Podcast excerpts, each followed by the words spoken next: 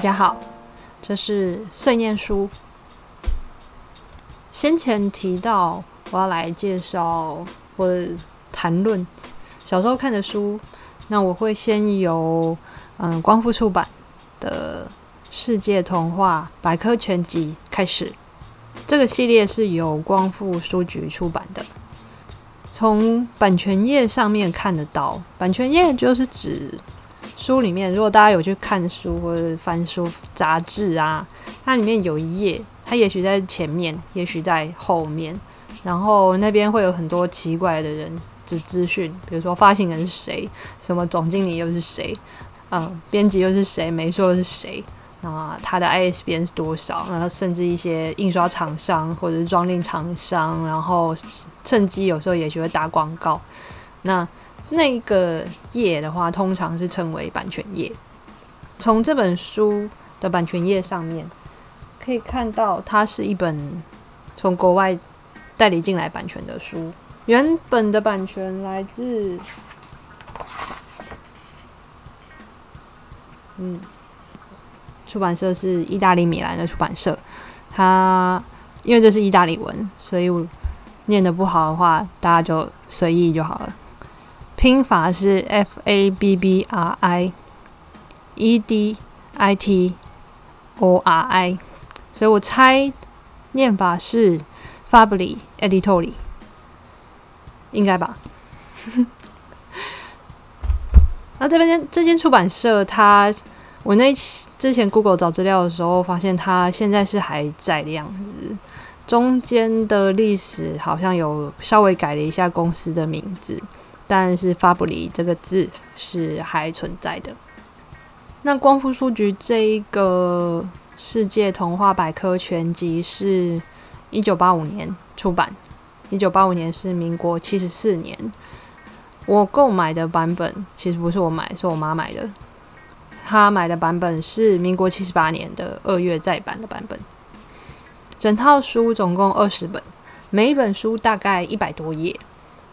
每一页都是全彩印刷，我自己觉得那个纸用的还蛮好的，应该是高级雪通纸，磅数还蛮高的。那装订方式是原背线装、精装。原背是指当我们把书就是翻开来，中间粘住的那个地方朝上，那个地方其实叫做书背。那精装的话是指比较硬的壳，或者。主要就是直接翻书的话，就是看，嗯，你的封面封底它是硬硬的硬纸板，磅数很很厚的硬纸板，然后甚至会也许会用一些更硬的材质，也不一定，然后再加上嗯不一样的书皮粘上去。线装的话是指，嗯，它的装订方式是用线传的。线装书现在我不确定大家。就没有碰过，但以我自己来讲的话，小时候的记忆里面，习作簿啊，或者是写字本啊，他们是用线装的。所以小时候熊孩子很爱做的一件事情是，把那个线挑断，然后整本书就会删掉，那个叫做线装。但如果说你把那种呃杂志或者是书，它有翻到正中间，你可以看得到的是订书针的话。那个就是骑马丁的装订方式。这系列书的封面呢，它是它的书皮应该是用皮革来做的。我自己是觉得是用皮革，因为上面有一些生物的纹路，然后染染成红色。红色皮革上面有烫金的文字跟图片。那烫金的文字的话，书背上面是写嗯书名。然后出版社，然后还有这个系列的名称，还有这本书是第几集？那书的正面呢，就是其中一幅主要故事的插画，然后他把它的轮廓变成烫金的版本放在封面。整本书的尺寸，宽度大概是 A 四的宽，高度比 A 四再短。两公分左右，所以这本书尺寸其实还蛮大的。每本书都有自己专属的书壳，那书壳其实做的材质也是做的还蛮好的，你像也是用硬纸板，嗯，然后包上嗯全彩的外皮，然后让书放进去。那书书壳上面也是有印着全彩的插图，嗯，还有一些基本资讯。每一本它收录的故事两篇到三篇不等，看故事的篇幅长短。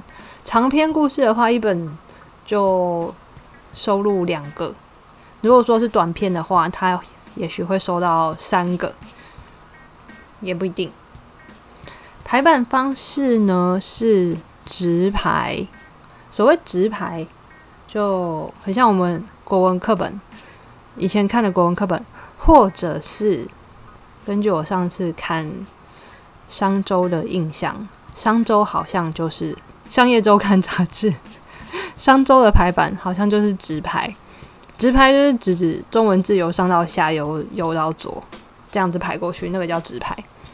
那横排的话，横排就呃横横着排的嘛。它比较明显的话，举例来说，就会是像《大志》（Big Issue） 这个杂志，它是用横排的方式去做排版的。那内文它是繁体中文搭配注音，这件事情，我觉得对于在学中文的人来说非常有帮助，也就是在当时的我来讲，算是一个非常好的设计。那每一本故事，每个故事都有自己独立的插画。那整套书它其实是很多个插画家集合的作品，所以他的画风非常的多元。那如果说懒得看字的话，光看插画，我自己也会觉得是非常值回票价的。因为现在大家也许会为了插画去买童书什么的，可是其实都很贵。但是以这一本书这一系列来讲的话，我自己是觉得还蛮物超所值的。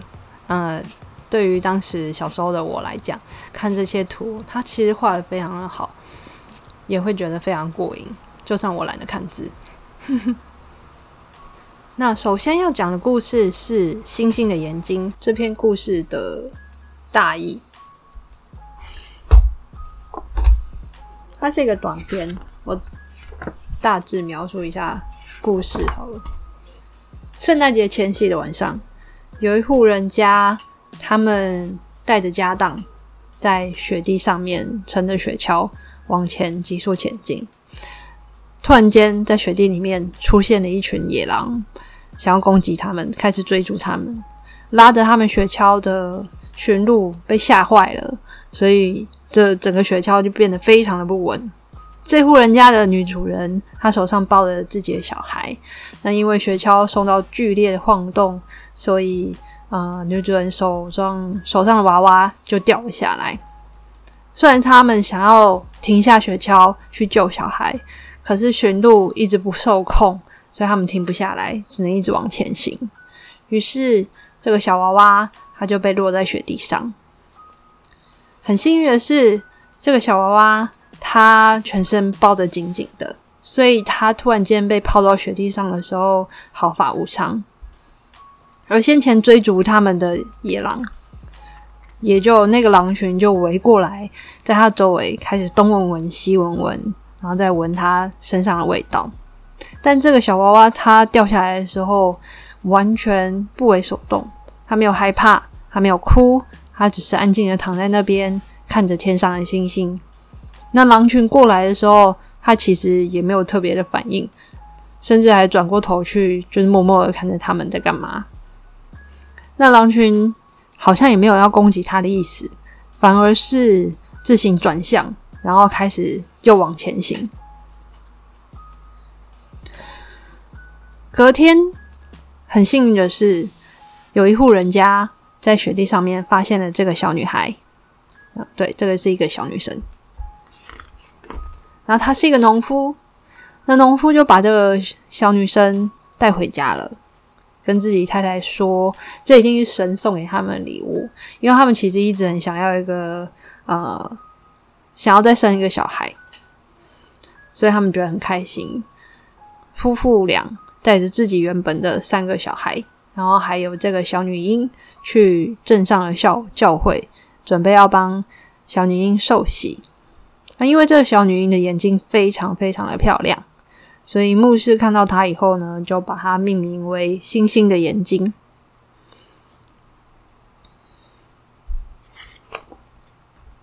那农夫的三个小孩是男生啊，男生虽然会打打闹闹，互相开始打架或干嘛什么之类的，但是他们不会欺负妹妹，他们不会欺负星星眼睛，非常非常的照顾他。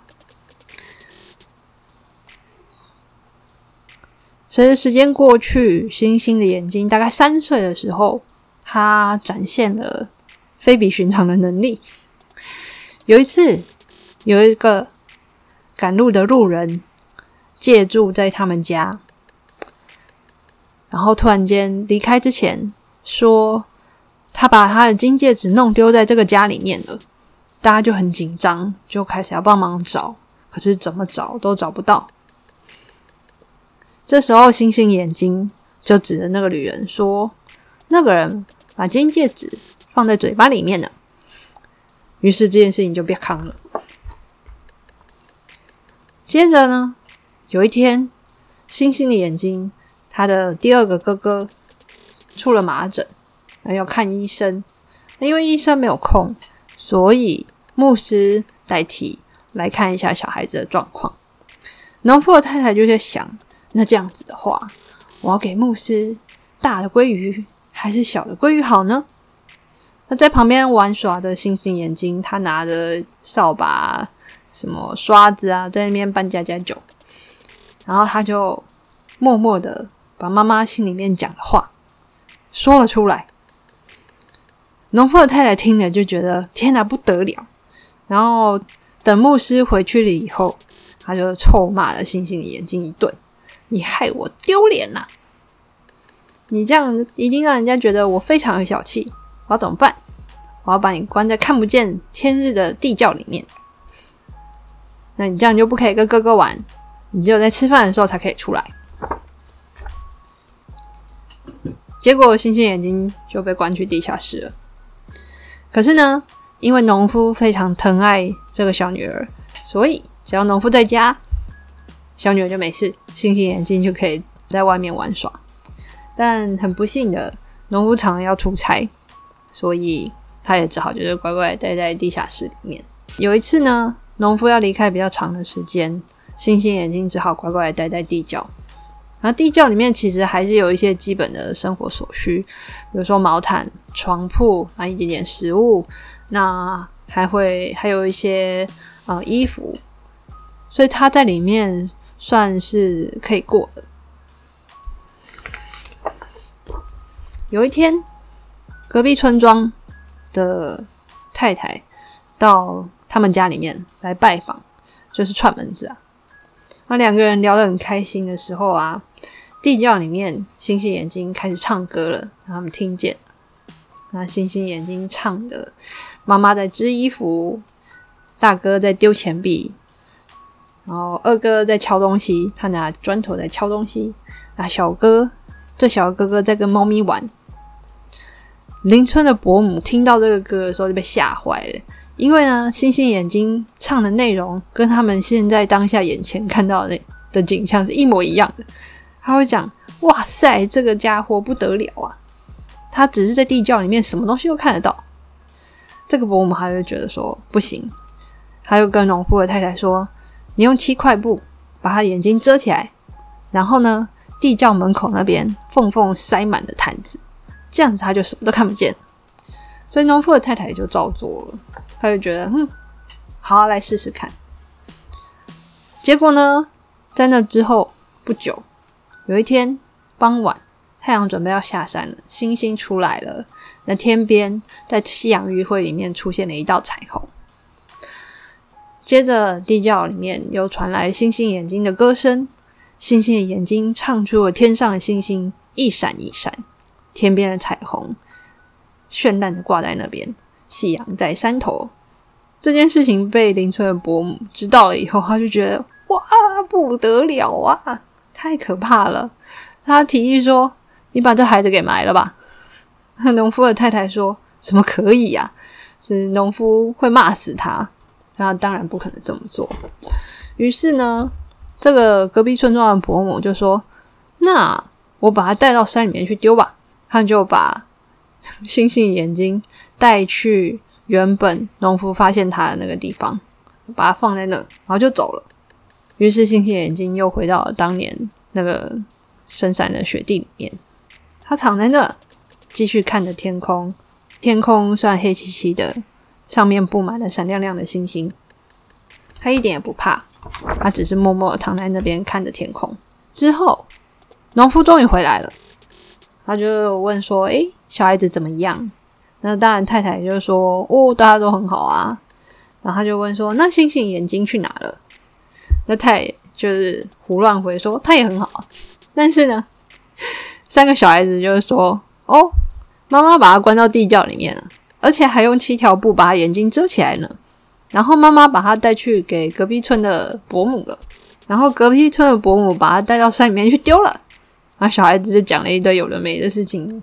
然后农夫的太太就说：“啊，因为他那个小孩子很可怕啊。” Anyway，就是扯了一堆有的没的。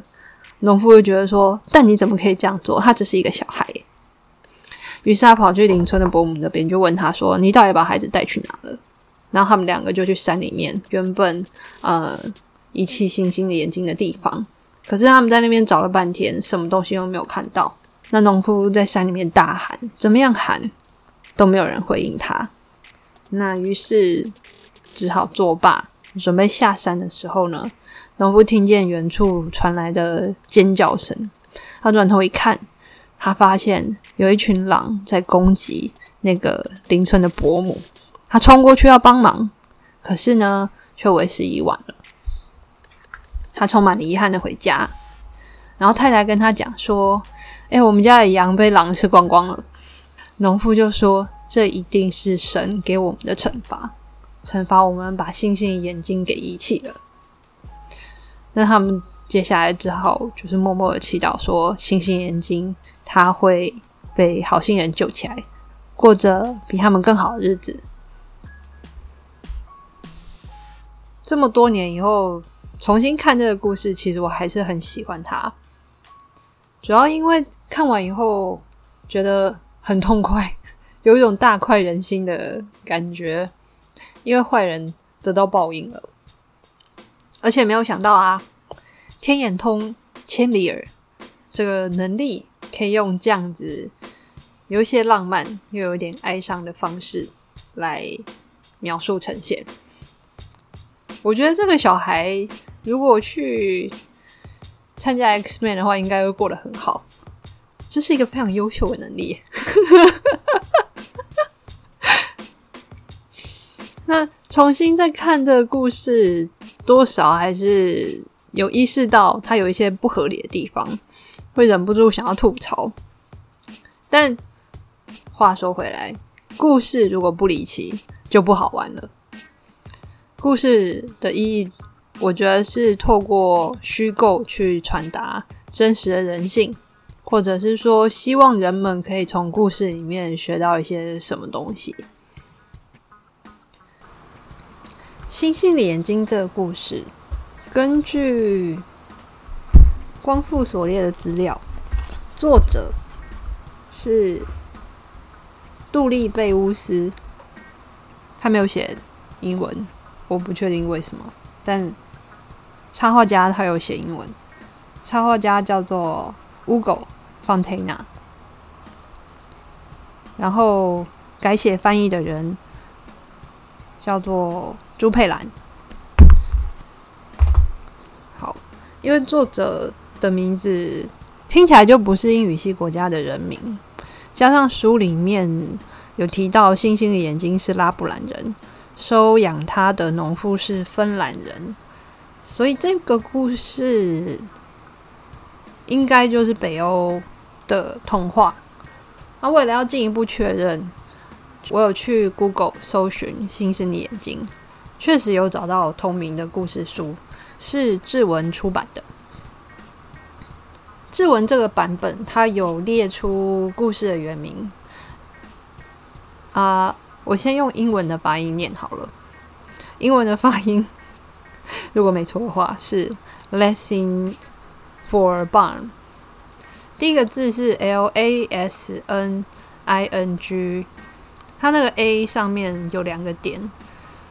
第二个字是 “for”，“f o r”，“o” 的上面有两个点。因为那个的点的关系，所以我不确定念法到底对不对。总之，它看起来不是英文。可是至少我有个东西可以当关键字去搜。那搜寻以后，当然也就是看到了一堆用英文字母写但不是英文的资料。那我找到的资料来看呢，这篇故事的作者是 Zachary Topalas。我看 Wiki 的资料，他是一个芬兰人，所以刚刚我念的那个念法，大概也不会是他名字真正的念法了。大家就参考看看。那这位 Zachary 是芬兰的一位作家，他还当过记者，甚至也当过校长。那生于一八一八年，一八九八年过世。如果说这条线是对的话，光复版的杜里贝乌斯应该就是 Zachary Tobelis。那从这样子去推的话，这个故事确实是北欧没有错。说到北欧的故事，让我想到北欧神话，就是索尔跟 Loki 他们家啦。北欧神话的世界观，我觉得它的世界观非常的有趣。它的起源跟我自己是觉得跟中国的盘古开天逻辑有一些些接近。总之就是某个人死了以后，他他的血肉变成了世界万物。先前去图书馆借了北欧神话故事来看，那时候借的版本是国家地理出的。其实它内容很好懂，而且它的插图画的也还蛮好看的，图很多，图非常的多，图比字多。所以，嗯嗯，想看书的人懂我意思。那最好笑的是，国家地理出版的这个台，它的书名的副标题叫做《关于阴谋》。诈术、情爱与复仇的故事，超破题的，有没有？我自己觉得这个命名方式非常的优秀。那先前我记得是英文版的，现在有中文版。我先我之前有在博客来上面看到，所以有兴趣的人是真的可以找来看看，我非常的推荐。想要看，但是大脑文字处理能力不是那么强的话。真的可以从那个版本下手。那国家里，它还有出一系列其他各国的神话故事，包括埃及的，包括罗马的，我其实都有拿来翻过，自己觉得都还蛮好看的，而且还是真的就是精装书，所以拿在手上就会觉得自己是高人一等。有兴趣真的是可以拿来看一下。那如果你是习惯看大量文字的人的话，我会推尼尔盖曼的版本，他的叙事风格当然就非常的尼尔盖曼，因为我自己很喜欢他啦，所以我会推这个版本。两边的用字遣词风格落差蛮大的，但两个版本我自己是觉得写的都还蛮完整的。有兴趣的话是可以看一下。小的时候我还有看过另外一个版本。但那是真的很小的时候，大概国小三年级以前吧。现在书不见了，所以我只能用记忆去描述。隐约记得它的外观，它的书的尺寸是十八 K，十八 K 的尺寸大概会是我们一般 DVD 外壳的大小吧。封面是偏深的蓝绿色，而且有一对大理石雕像。在正面，因为小时候手边的书不多，所以我能看的就看。那那本书被我翻到烂掉，它的皮真的快要散了。那里面呢是很传统的标楷体，现在被嫌弃到爆的标楷体。虽然我不知道为什么，那它字迹其实蛮小的，十四十五，有可能更小。因为小时候也只是凭印象嘛。那它的纸非常的薄，偏黄，是薄到那种你看的这页可以看得到背面还有一堆字的那种薄度，所以我猜它用纸的磅数也许大概只有六十磅，甚至更低吧。里面有一个故事，我印象非常的深刻，他是讲一对小兄妹，那旁边的大人因为听到。来自神的预言，还是什么之类的，决定要把这小兄妹杀掉，啊，就骗他们说：“哎，大箱子里面有一个非常好玩的东西，叫他们进去看。”趁他们探头弯腰进去箱子看的时候，就用力的把箱子盖上。于是小兄妹俩就拦腰被斩死。杀人手法的科学面有在商榷啦。只是人心险恶这一点是毋庸置疑的，坏人是不分国界的。Anyway，扯的有点远，先回到那个星星眼睛好了。新的眼睛除了故事吸引我之外，它的插画风格我自己也觉得很棒。它的风格有图，看起来有一种毛茸茸的触感。因为细看的话，它的图像的轮廓边缘啊，是偏锯齿状不齐的感觉，有一点像是就早期那应该怎么讲呢？呃，Real One Player 的那种低像素 的那种画质，这样讲好吗？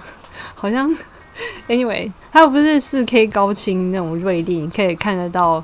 呃，人的毛孔有多大的那种清晰不是，所以它整体的画面看起来非常的柔和，甚至有一点点毛羊毛毡的错觉。那它的配色其实也比较柔和，它的亮度彩度不是那么高，所以整体的效果，它的图片看起来是非常温馨柔软的。如果借近年常听到的形容词。的话，大概会是用拿来形容蛋糕啊、松饼啊那种形容词，日文的“ふわふわ”的那种感觉，软软的，总之就是软软的。 因为我自己很喜欢毛茸茸的东西，所以我在猜是因为这个样子才会很常翻这个故事来看。那针对插画家 Ugo Fontana。我猜我的发音也不是对的，因为他是个意大利人。那找他的资料其实有一点点困难，因为 Google 上面的资料不多。我在猜，我不确定是不是呃搜寻引擎的关系。那另外一个可能性是，呃，Google Fontana 他是非常早期的一个会者，他的资料还有他出版的书，基本上都是在网络时代之前。的资讯，所以数位资讯会相对的比较少。我的推测。那尽管如此，我还是有很幸运的挖到一点点。从可以看到的资料里面啊，看到说这位插画家他是来自意大利，佛罗伦斯，是位男性，一九二一年出生，一九八五年过世。那毕生奉献给童书插画。我另外有找到一本书是《The Oxford Companion to Fairy Tale》，里面有很小一段就提到乌狗的事情。Google 先生呢，他从一九四零年开始插画生涯，总创作超过两百五十本童话插画书。那他参与的作品其实很多，有包括格林童话、安徒生童话，甚至王尔德等人的作品，是非常多。我另外有找到一个网志，然后它是 Blogspot 的网志，也是个意大利文。呃，我不确定这个怎么念，我试试看念好了，Solo。Illus illustratori，solo illustratori，anyway 是意大利文，大家可以 get 到就好了。这个网址它介绍很多插画家，最大的缺点是它是用意大利文写的。这种时候，我真的只能怨叹自己书读的不够多，竟然不会念意大利文，是很怨恨。总之，这个网志它有提供一些，不是一些，这个网志它提供蛮多，呃，乌狗先生的作品的图，所以有兴趣的话，可以去找来看一下。我觉得有一点点遗憾的是，我没有办法在网志上面或者。呃，任何网络的图库里面看到关于星星眼睛、星星眼睛的图，其实，在早期，在一开始，就是我在写这个 podcast 草稿的时候，我有在 Pinterest 上面一度看到，可是过了两天以后回头去看，我就找不到了，所以我不知道那到底是我真的有看到，然后后来被下架，或者是我其实是梦到了，我就没有办法很肯定的跟大家说。然而，那个网志上面其实可以看到很多污垢先生的作品，它是真的很漂亮，而且非常的细致，非常推荐给大家。那关于星星眼睛，先介绍到这边告一个段落。下一次我会讲另外一个故事，它是一个长篇故事，那我们就到时候再说喽。